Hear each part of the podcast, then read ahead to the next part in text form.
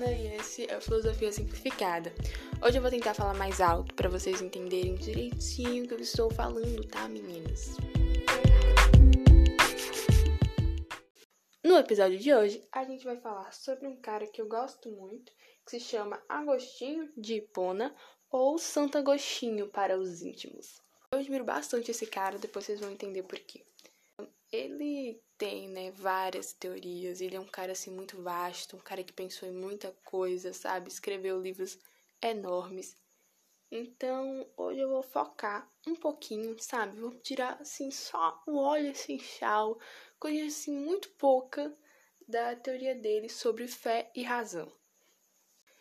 Bom, para entender um pouco do Santo Agostinho, é muito importante a gente entender primeiro a vida dele tá? Então vamos começar assim. Primeiro, ele viveu antes da Idade Média, ali no final do Império Romano, tá? Nessa época, o cristianismo era uma religião ascendente, sabe? Tava começando a aparecer bastante. E aí, o que acontece? A mãe dele era cristã. E ela incentivava o filho, falava: Ó, oh, meu amor, olha isso aqui, olha o cristianismo, como é legal, vamos ali, vamos pra igreja, domingo, né? Só que ele não curtia o cristianismo. Ele ia e ele falava assim, cara, o cristianismo é uma religião vazia, a Bíblia não tem sentido. Enfim, a mãe era cristã, a mãe incentivava muito, e por influência da mãe, ele acabou lendo o Velho Testamento. E ele não curtiu. Aí, enfim, rolou um monte de coisa. Ele era um cara bem promíscuo, por assim dizer, né? Então ele acabou virando uma pessoa que vivia a vida de qualquer jeito, que, enfim, tinha muita bebedeira e mulher, entendeu? Era uma loucura a vida do Santo Agostinho. E ele, né, no auge das suas promiscuidades, é, acabou não agradando o pai. E aí o pai fala, não, juntou um dinheiro, falou, vou mandar ele ali, mandou ele para uma outra cidade, aonde ele foi estudar.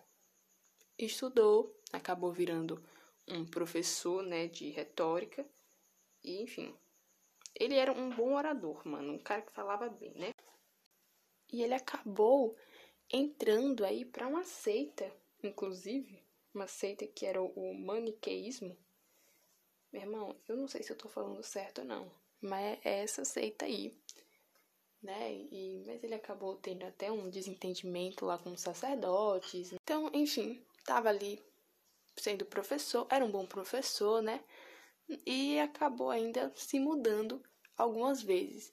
E numa dessas, ele foi para em Milão, se não me engano, e lá em Milão estava dando ali suas aulas e ele ouviu sobre um cara, um padre, que, tipo assim, tinha uma oratória muito boa. Todo mundo falava desse cara, que é o Ambrósio, né? Então, o Santo Ambrósio era uma pessoa que tinha uma oratória muito boa, todo mundo falava bem, entendeu? Todo mundo dizia: não, esse cara convence qualquer um.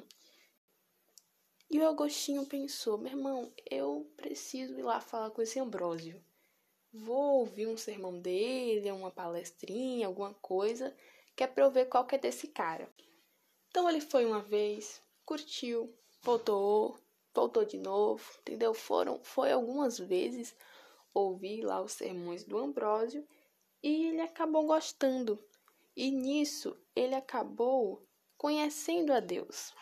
Ele acabou gostando da coisa, entendeu? Tendo começando a ter fé, porque Santo Agostinho era ateu. Assim, é que eu não sei se eu posso usar essa palavra ateu mesmo. Mas era um cara que tava meio que sem fé, sabe? Ele já tinha participado daquela seita lá, mas ele não, não tinha muita fé. Inclusive, tem uma frase dele de antes, né, de ter se convertido ao cristianismo, em que ele fala que Deus livra-me das minhas promiscuidades, mas não agora. Não é exatamente assim, tá? Eu tô parafraseando de uma forma bem errada.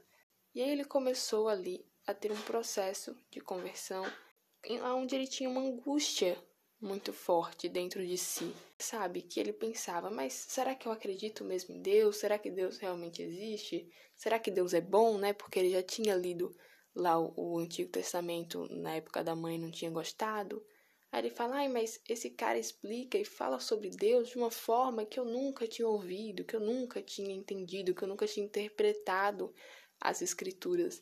Então, é realmente o cara ficou ali naquele processo de angústia muito forte dentro de si, mas no fim acabou se convertendo ao cristianismo, né? E foi batizado, inclusive, pelo Agora eu vou entrar um pouco na obra dele, tá? Ele tem alguns livros aí bem, bem extensos, né? Tem as Confissões de Santo Agostinho. Cara, eu nunca li as confissões dele, mas dizem que é muito bonito, né? Não sei. Na época, e até hoje a gente tem um pouquinho disso, que é das pessoas que têm alguma religião desclassificarem a razão, sabe? Falarem tudo é explicado pela fé. A razão é coisa de gente besta, a razão é coisa desses pagãos, sei lá, incrédulos. O Agostinho, ele vai contra tudo isso. Ele fala: não, a razão não é errada. A razão é um meio para autentificar a fé. Para ele, a razão está a serviço da fé. Então, sei lá, para você, por exemplo, a Bíblia. Tô pegando a Bíblia porque né, é cristianismo. Na própria Bíblia, traz algumas referências de pessoas que eram médicas. A medicina é uma ciência. Então ele fala assim: Deus, ele é o criador de todas as coisas. Deus, ele nos fez. Fez tudo que a gente conhece. Tudo isso aqui foi Deus quem fez. E a razão, a ciência, ela busca conhecer essas coisas, né? Ela busca entender as coisas. Logo, a razão nos leva a conhecer Deus. A razão nos leva a Deus. Então, a razão, ela não é oposta à fé, ela é complementar. A razão está a serviço da fé. E ele vai criar a teoria da iluminação divina. Essa teoria, ela é baseada, inclusive, é numa outra teoria que o Platão tem. Mas enfim, o que é que ela diz? Fala assim, ó: Deus, ele nos criou a sua imagem e a sua semelhança. Tá lá no livro de Gênesis, na Bíblia. Então, justamente por causa dessa semelhança, existe dentro de nós a verdade. Para nós encontrarmos a verdade, nós precisamos olhar para dentro de nós e procurar a fé. Quanto maior a nossa fé, maior a probabilidade de nós encontrarmos a verdade. Então, para nós encontrarmos a verdade, nós devemos ter fé. Fé em quê? Fé em Deus. Mas a fé, ela só recebe clareza através da razão.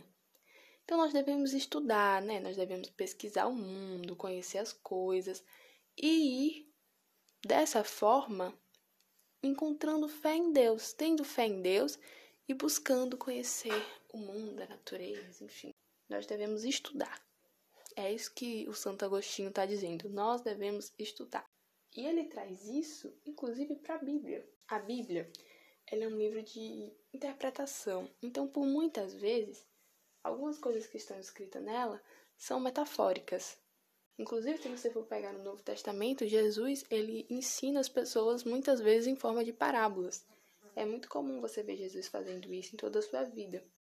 E quando na Bíblia tiver alguma coisa escrita que a ciência diz que não é possível, né? Então isso deve ser interpretado de forma metafórica.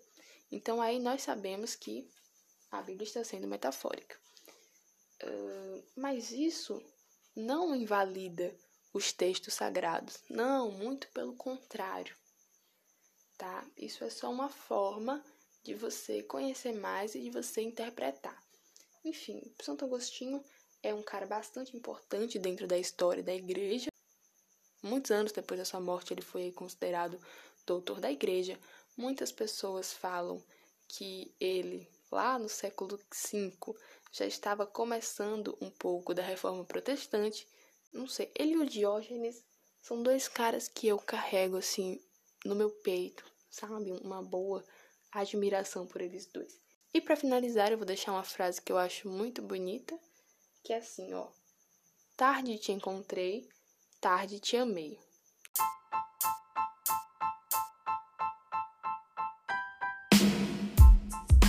Senhoras e senhores, voltei do futuro para dizer que esse foi o primeiro episódio da segunda temporada, uma temporada que vai ser bem curtinha, vai durar apenas um mês, ou seja, quatro episódios em que eu vou falar de filosofia medieval. Se você gostou, manda pros teus brothers, pô, manda pros amiguinhos, fala, olha aqui que legal esse podcast de filosofia.